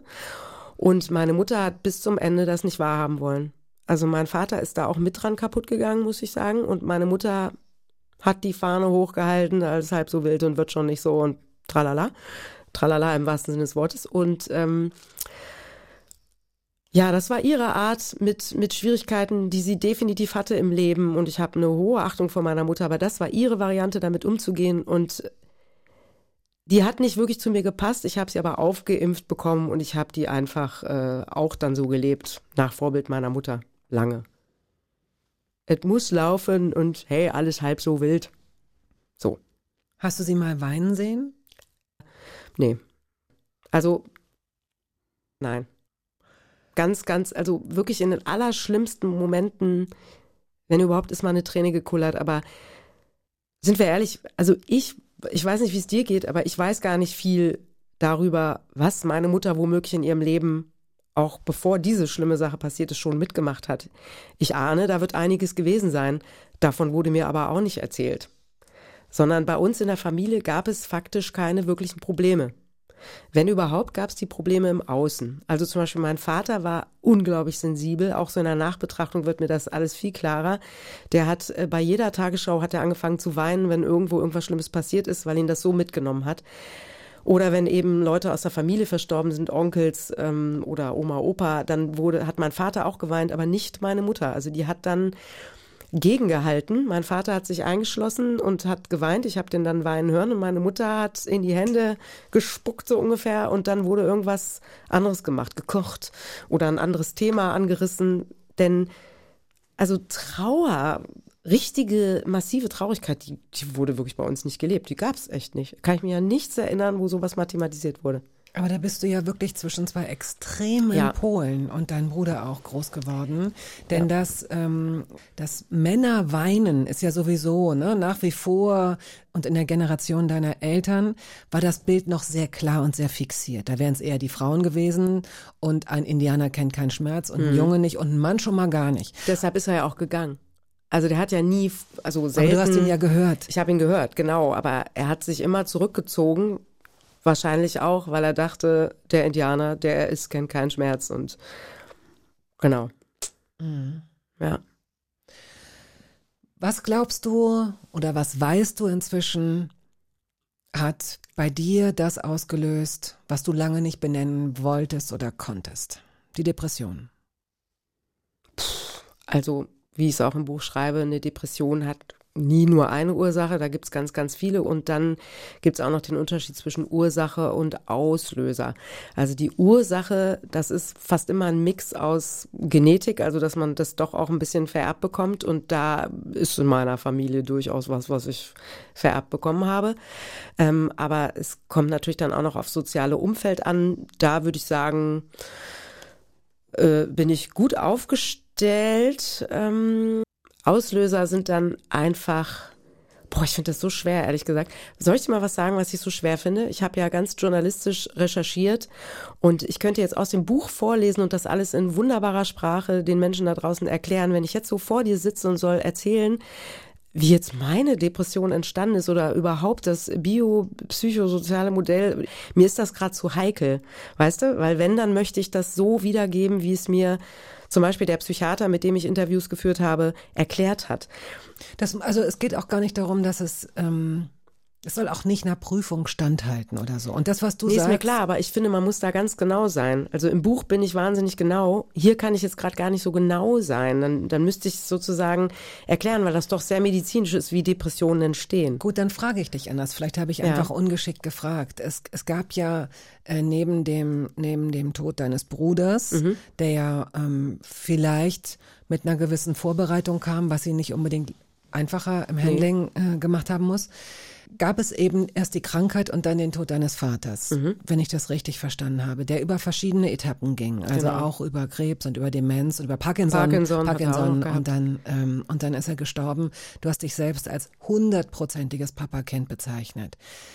Das heißt, das ist ein unglaublicher Verlust, Genau. der damit. Also hier haben wir es tatsächlich, es gibt verschiedene Ursachen, die dann eben tatsächlich mit Genetik zu tun haben, mit dem sozialen Umfeld und mit der Psyche.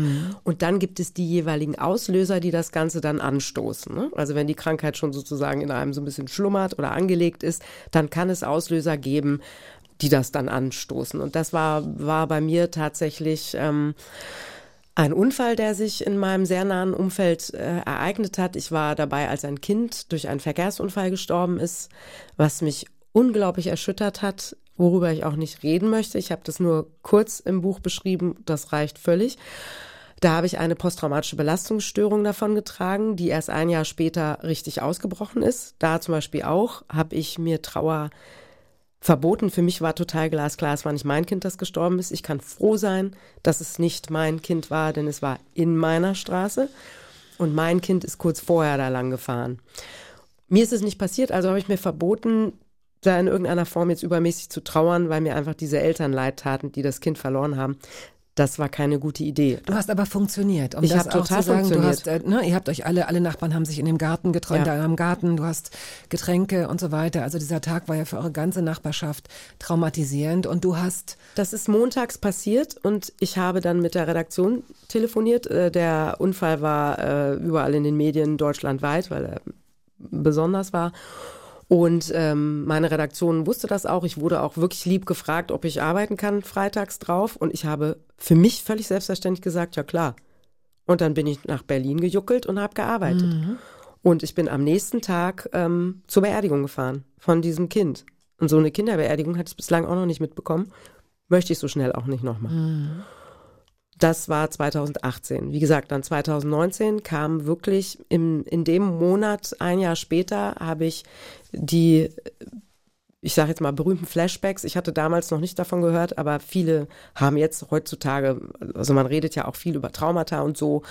Ähm, da gibt's ja Flashbacks, das heißt, das ist, als würde sich die ganze Chose nochmal wiederholen in Momenten, die wirklich dazu nicht passen. Also ich habe da gerade meditiert in einer anderen Fortbildung, die ich gemacht habe. Und es war ein sehr schöner, eigentlich stiller Moment und plötzlich, wumm, kam das so rein.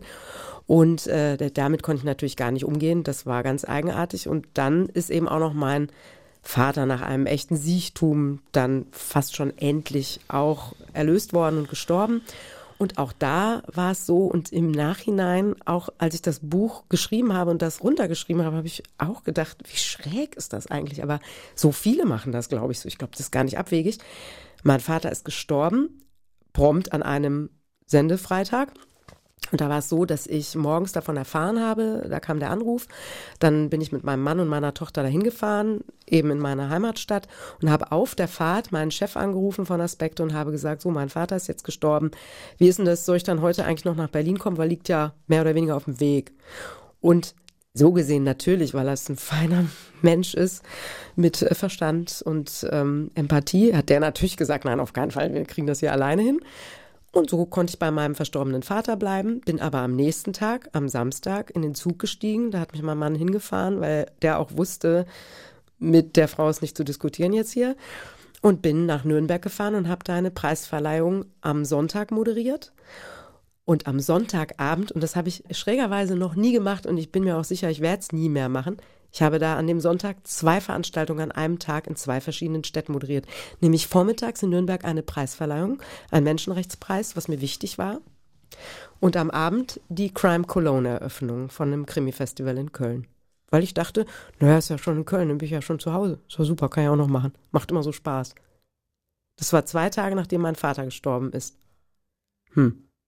Also du nickst jetzt so und bist auch sprachlos. Und als ich es geschrieben habe, dachte ich auch, naja, ist vielleicht ein bisschen überfordernd gewesen. ja, da ich das, was du jetzt sagst, natürlich auch einbette in das, was ich von dir weiß, weil du es geschrieben hast, ähm, denke ich auch, wow, das wird, da hast du irgendwo auf der Strecke die Verbindung zu dir selbst verloren. Wann hattest du die das letzte Mal so richtig? Haben solche, ähm, solche Episoden oder solche Geschehnisse wie der Tod dieses Jungen auch schon dazu geführt, dass du die vielleicht gekappt hast, und, um, um nicht zu viel zu spüren? Das ist so das, was ich denke, weil ich erinnere mich selbst, ich will jetzt gar nicht so viel von mir selbst sprechen, aber ich erinnere mich daran, dass der, dass ich am Tag nach dem Tod meiner Mutter auf ein Fest ging. Und es ist zweimal vorgekommen an dem Abend, dass mir Leute sagten, und was, und wie war dein Wochenende oder was hast du so gemacht? Und dann habe ich gesagt, ja, ähm, meine Mutter ist gestern gestorben. Mhm. Und das war für, für, für die Leute natürlich so ein, Shocking. so, Ja. Was sagt man da?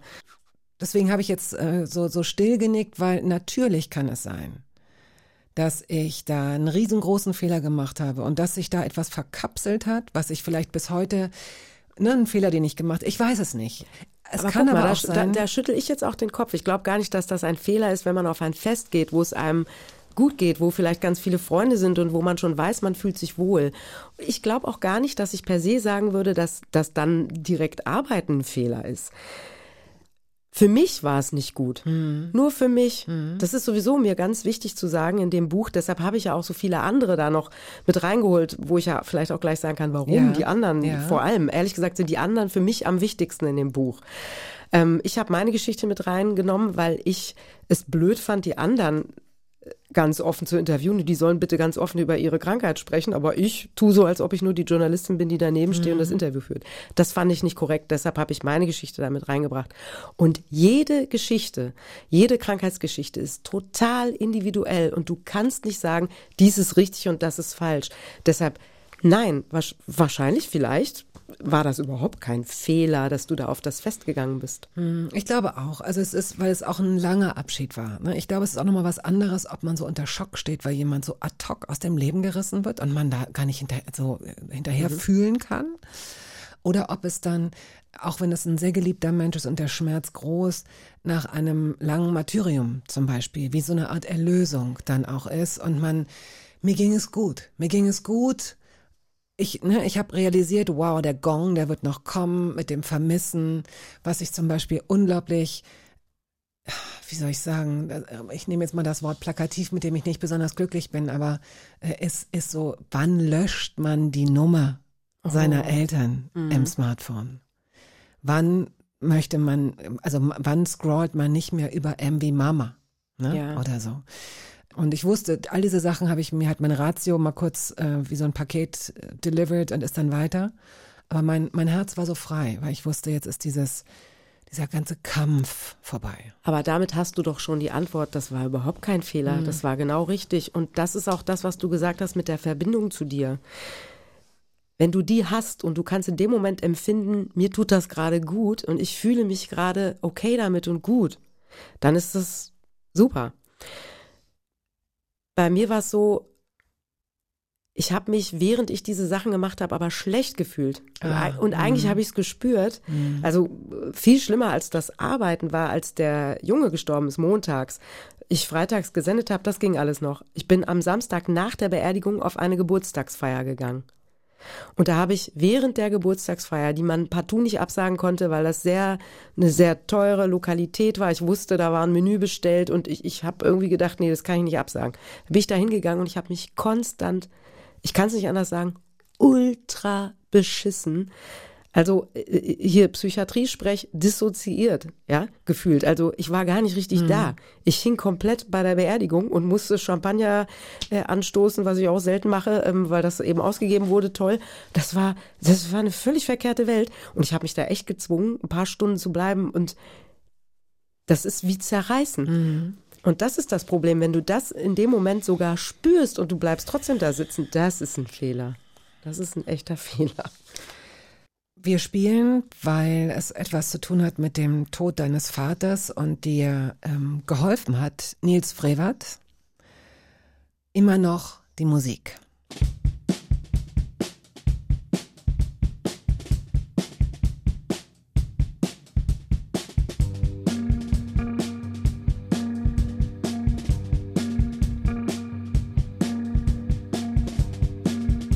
bist du über deinen Schatten den Schienen gesprungen. Bist du auf falschen Füßen aus der Kurve geflogen und du traust deinem Gefühl nicht mehr über den Weg. Jede Phase geht vorüber und auch dein Mut verließ dich also lässt du einfach los. Hinter dir die Klinke fällt leise in ihr Schloss. Wenn die Sache dir zu nahe geht, in dein Herz in Schot und Asche liegt, ist da immer noch, immer noch die Musik. Die Journalistin und Moderatorin Cathy Salier ist heute hier zu Gast. Sie hat ein Buch geschrieben, Das andere Gesicht Depressionen im Rampenlicht.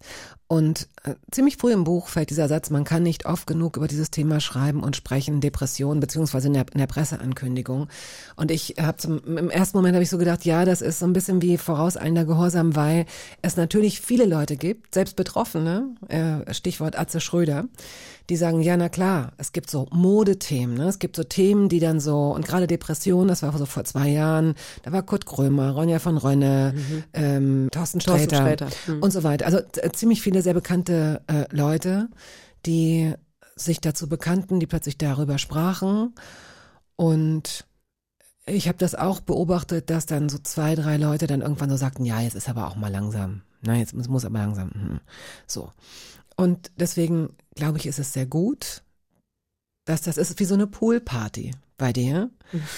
Zu der, das ja. ist ein schönes Bild. Ich bin gespannt, wie diejenigen, die da im Pool sitzen, das finden. Naja, Poolparty. das ist natürlich mit Absicht so ein bisschen, ich, das ist ja nicht, es ist nicht ketzerisch, es ist mit Absicht etwas äh, überzeichnet und soll, es soll positiv besetzt sein, weil äh, die Leute, die du interviewst und die du auch, finde ich, sehr, sehr gut interviewst, ähm, natürlich nicht zum ersten Mal, nicht zum zweiten Mal drüber sprechen. Und es ja auch, es soll ja auch ähm, möglichst wenig Barriere haben. Es soll ja auch so sein, dass Menschen das lesen und plötzlich, plötzlich verstehen. Und ja, also ich glaube, dieser Wunsch, dass die Leute verstehen, der, der, der ist zu groß. Also ich glaube, verstehen, also jede Depression, das ist mir ganz wichtig zu sagen, die Krankheit ist immer anders. Also das ist auch total individuell. Bei dem einen ist es so, bei der anderen ist es so und äußert sich so. Und äh, es gibt nicht die Depression. Man kann nicht die Depression verstehen. Und äh, ich merke es ja selber, ich kann es auch wahnsinnig schwer erklären und das sagen eigentlich alle in meinem Buch, dass es sich so schwer nach außen vermitteln lässt, wie sich das anfühlt. Und ich glaube, es wäre vermessen zu erwarten, dass das irgendeiner verstehen kann, aber es zu tolerieren und einen in der Phase zu akzeptieren, wie man da ist, das wäre schon toll. Kannst du mal beschreiben, wie du bist, wenn du in so einer Phase bist? Also als du merktest, okay, jetzt äh, irgendwas stimmt jetzt nicht mehr oder ich muss jetzt handeln, äh, denn du hast ja auch ein nahes soziales Umfeld, zehn, als es losging. Mhm. Ähm, beschreib dich mal, wenn das, wenn das möglich ist. Hm, ich glaube, ich fange mal mit von außen an. Von außen, ich glaube, meine, die Menschen, mit denen ich zusammenlebe, haben von außen gedacht, was ist denn mit der los? Die ist ja die totale Kratzbürste. Und die, die ist so komisch, die ist so gar nicht richtig da. Das wurde mir auch so signalisiert. Und von innen ist es sehr schwer zu beschreiben. Ich habe da viele Beschreibungen für. Ich nehme jetzt mal die, im Buch sind ja auch einige ähm, Kratzbürste. Ich, wenn, wenn du dir jetzt so einen Regler beim, beim Mischpult vorstellst, ja, dann geht's so nach ganz oben, da ist man Kratzbürste und dann geht's nach ganz unten, da bist du komplett weg. Ich hatte das Gefühl, dass eigentlich mein Regler ganz unten steht und man nichts mehr hört, fühlt, sieht, außer schwarz und sowas Dumpfes. Aber wenn dann jemand von außen was von mir wollte, konnte ich in super schnell, wumm, den Regler ganz nach oben schießen, dass ich die absolute Agro-Kratzbürste war, um dann furchtbare Schuldgefühle zu bekommen, dass ich jetzt so kratzbürstig bin und wumm, dann rutscht der Regler wieder ganz nach unten. Das wäre zum Beispiel ein Bild. Meiner engsten Freundin sage ich immer, ich bin gerade wieder im Loch. Dann weiß die immer schon, okay. Und mit Loch meine ich wirklich sehr tief unten in einem Loch, wo auch keiner rankommt und ich auch nicht rauskomme, obwohl ich super viele Tools habe, dann rauszukommen. Aber wenn ich so richtig, richtig tief unten bin, dann geht auch gar nichts mehr. Dieses Loch, wann bist du dem das erste Mal begegnet? Kannst du das datieren? Also in etwa? Nee, kann ich nicht datieren. Also kann es auch sein, dass dir das als Mädchen schon passiert ja, ist? Ja, also ich hatte durchaus oft in meiner Jugend das Gefühl, dass ich irgendwie ein bisschen kompliziert denke oder mir sehr viele Gedanken über ganz viel mache, worüber andere komischerweise sich keine Gedanken machen. Das ist mir durchaus aufgefallen. Und wie gesagt, so dieses Nachdenken über den Tod und die Endlichkeit, die Vergänglichkeit und um Gott, oh Gott, was kann nicht alles passieren, das hatte ich schon immer. Okay, Auch das- Ängste da, ne? Das ist, glaube ich, das machen viele Kinder oder oder Jugendliche in der Pubertät. Das geht, also ne, also es ist, das ist, das macht es eben auch so schwer.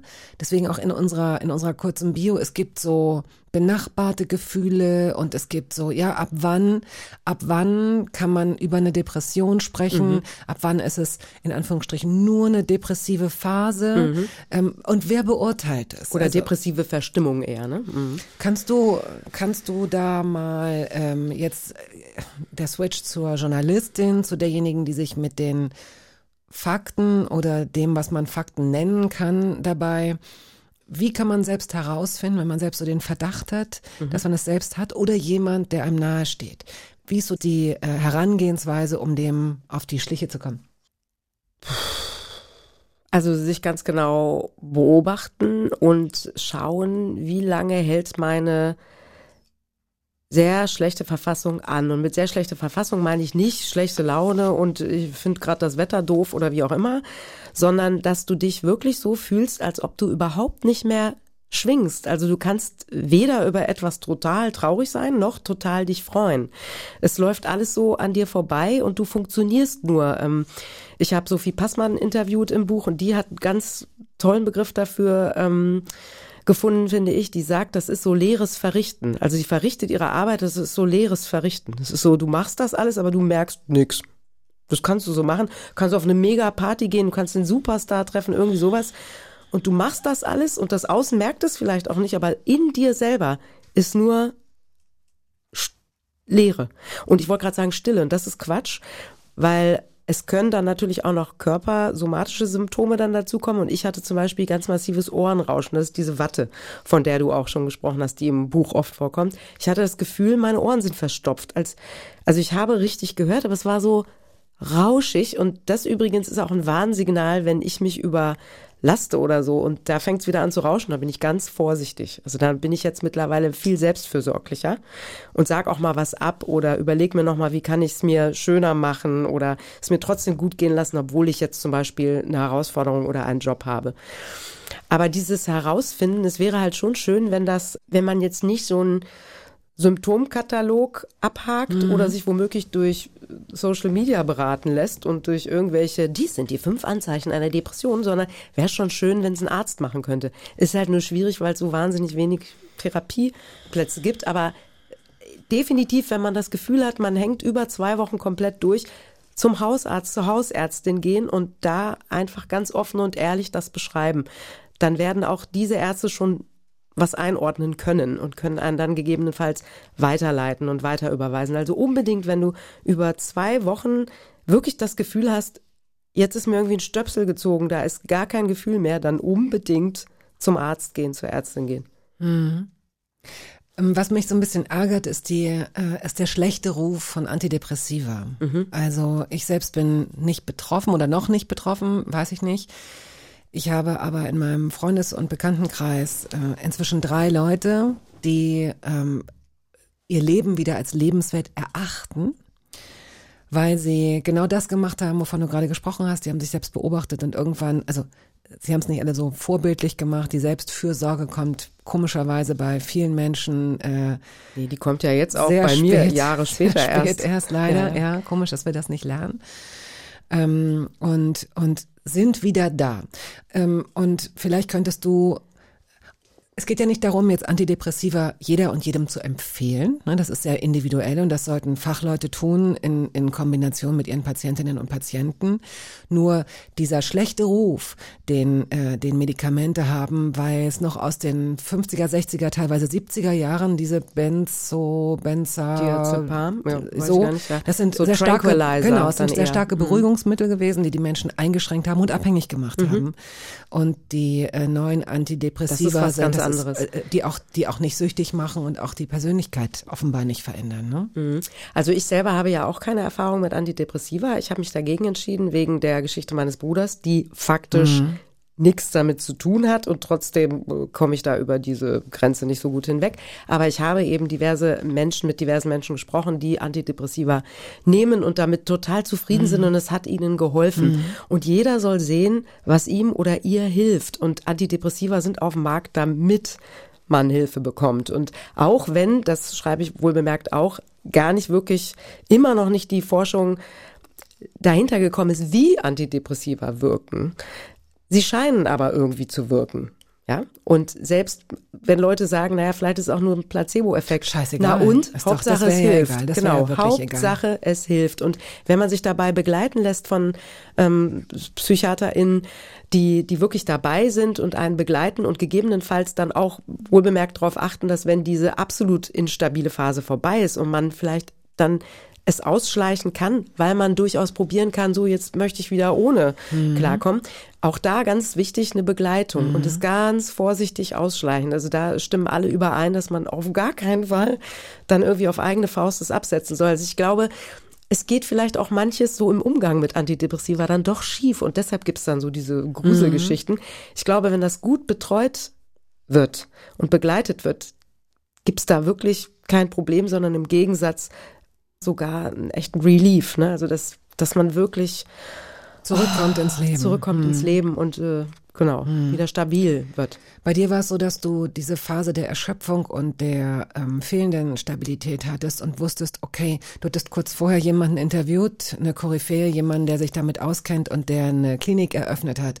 Ja. Und ähm, mit dem, mit dieser Person, das ähm, beschreibst du auch, hast du erst ein Gespräch geführt und der hatte dann angeboten, dass du in die Klinik kommst und Du hast das noch äh, hinausgezögert, äh, zwei, drei Monate, ja, ja, hast super funktioniert und dann wahrscheinlich so mit dem letzten, mit dem letzten Tropfen Benzin hast, hast du, wolltest du da und zack, und dann kam Corona und dann hattest du nicht mehr die Möglichkeit dazu, weil diese Klinik für andere Zwecke genutzt wurde. Genau, die wurde zu einem Covid-Krankenhaus umfunktioniert. Mhm. Ist das die Zeit, in der ähm, du schon mit dem Gedanken gespielt hast, darüber ein, Buch? Nein. Nein, noch nicht. Überhaupt okay. nicht. Nee, nee. Was war denn dann der Moment, als du wusstest, okay, ich ähm, werfe jetzt meine eigene Geschichte da rein und ich möchte die Geschichten der anderen sammeln und anderen Leuten präsentieren in Form dieses Buches? Ich war ja dann selber in der Klinik. Ich habe kurz danach dann erfahren, dass dann Kurt Krömer auch über seinen Klinikaufenthalt gesprochen hat. Und ich habe schon, so wie das losging, immer gespürt, dass wenn ich von anderen und eben in dem Fall auch Menschen gehört habe, die nun rein zufällig einen ähnlichen Job haben wie ich, nämlich in der Öffentlichkeit. Als ich von denen gehört habe, dass sogar, sogar auch die diese Krankheit haben und damit umgehen können und gelernt haben, damit zu sein und ihren Job pardon, das ist so blöd, die Beschreibung, aber stinknormal ausführen können, sogar richtig gut darin sein können. Mich hat das total gehalten, mich hat das total gestärkt. Und dann habe ich mit einer sehr guten Freundin, und das war der Moment, zusammengesessen, nach einem Tokotronic oder vorher, weiß ich jetzt nicht mehr, Konzert. Und diese Freundin hat über eine Long-Covid-Erkrankung eine Depression bekommen. Gibt's ja auch. Ne? Das kriegen ja auch jetzt immer mehr Leute dadurch. Echt übel. Und die hat dann erzählt von sämtlichen Podcasts und Artikeln, die auch ich gelesen habe, ohne dass sie wusste, dass ich die auch so toll fand. Und wir hatten die ganze Zeit so ein so Treffer. So, ach echt, ja, habe ich auch gehört. Ja, fandst du auch so gut? Aha. Und in dem Moment habe ich mir gedacht, Mensch, und der eine schreibt's hier, der andere sagt's da, die andere äh, tritt in der Talkshow auf. Es wäre so schön, wenn man das mal so zusammen hätte, weil es so anstrengend, wenn du in der Phase bist, dir das so zusammen zu glauben. Das war der Moment, wo ich zu meiner Freundin gesagt habe, ach, wäre doch super, wenn ich die Geschichten mal sammeln mhm. könnte. Mhm. Wär's, ähm, das hast du gemacht. Ja. Du kannst ja mal ein paar ähm, Namen droppen, wie ja, man sagt. Also ich möchte dazu sagen, es gibt ja noch viel mehr da draußen und auch natürlich noch viel mehr Menschen, die nun rein zufällig nicht irgendeine große Bühne haben, auf der sie stehen und wo es noch mal viel schwieriger sein wird, zu der Krankheit zu stehen, weil auch wenn Thorsten Sträter sagt, äh, man kann die Krankheit nicht stigmatisieren, Leider ahne ich, dass immer noch viele Leute uninformiert sind und denken, na, die stellt sich aber nur an. Und dann wird es schwieriger sein in manch anderen Gebieten. Also es gibt da wahnsinnig viele draußen und ich habe die in mein Buch geholt, deren Geschichten mir persönlich geholfen haben. Also die ich einfach auf meinem Weg kennengelernt habe und gedacht habe, Wow, das finde ich eine gute Mhm. Umgangsweise, das finde ich total interessant. Und mit dabei sind äh, ganz angefangen mit Benjamin Mark, der ist Spiegelautor, den habe ich für Aspekte interviewt, als ich selber noch nicht mir eingestanden habe, dass ich wohl an Depressionen leide, immer mal wieder. Die sind ja auch dann wieder weg, ne? um das auch nochmal zu sagen. Das sind ja Phasen. Ähm, und es erst recht noch nicht nach außen kommuniziert hätte. Das tue ich ja wirklich jetzt erst, was es für mich auch echt ganz schön spannend macht. Auch das sei an dieser Stelle erwähnt. Benjamin Mark, der hat darüber ein tolles Buch geschrieben. Thorsten Sträter, Till Räther, Zoe Beck, die Autorin, Ronja von Rönner, Autorin, Gesine Schwan, Sophie Passmann, genau, die äh, tolle Eva Jahn von Depri Disco, Atze Schröder, hab sind- ich sind, also ich habe äh, ganz viele. großartige. Und, und natürlich meinen wunderbaren äh, Musikerfreund Bosse, der wohl bemerkt nicht an Depressionen erkrankt ist, aber Songs schreibt, die voll auf zwölf gehen und mir total das Herz äh, geschaukelt haben in schlechtesten Momenten. Und äh, diese Textzeilen kommen zwischendurch, zwischen diese wirklich großartigen Gespräche, auch wenn es ein schwieriges Thema ist, ist es dir gelungen, mit deinen Gesprächspartnerinnen und Gesprächspartnern daraus, ähm, ja, wie soll ich, also ich hatte keine Scheu. Das finde ich schön. Denn das ist ja auch, ne, man kann entweder denken, boah, will ich mir das jetzt so oder verstehe ich das überhaupt? Und das ist, auch weil es so unterschiedliche äh, Menschen sind, ist euch das wirklich gut gelungen. Das Buch, über das wir jetzt viel gesprochen haben, aber ich glaube auch zu Recht heißt Das andere Gesicht, Depressionen im Rampenlicht, geschrieben von Cathy Salier, kostet 25 Euro, ist bei Kiwi erschienen und wir verlosen drei Bücher. Wir haben jetzt deine, deine, deinen Werdegang gar nicht so groß besprochen, den kann man aber wirklich nachlesen, unter anderem bei Wikipedia natürlich. Ähm, aber vielleicht wissen Sie ja, bei welchem Radiosender Kathi ähm, drei Jahre moderiert hat. Und das ist äh, sogar in, in Berlin beziehungsweise Brandenburg gewesen. Es war nicht Radio 1. Wenn Sie die Lösung kennen, dann schicken Sie sie an uns hörbar.radio1.de. Bitte schreiben Sie auch Ihre Telefonnummer und Ihre Adresse in die E-Mail. Nochmal ähm, das Buch. Das heißt, das andere Gesicht erschienen bei Kiwi. Und zum Abschluss hören wir jetzt Bosse. Und du gehst jetzt weiter auf Tour. das Viele ist Interviews, die jetzt schon da aufregend. waren und die noch kommen. Das andere Gesicht zu schreiben ist das eine, das andere Gesicht zu zeigen und darüber zu reden ist echt das andere. Aber ich möchte auch wirklich nochmal ganz klar sagen, danke, dass ich heute hier sein durfte, weil ich den Podcast so mag. Das ist ganz toll. Und danke an alle, mit denen ich die Interviews führen durfte, weil das ist wirklich große Klasse, dass die alle bereit waren, darüber zu sprechen und mit dabei zu sein. Also danke auch echt nochmal an dieser Stelle an alle, die da in dem Buch sind. Und jetzt hören wir Bosse.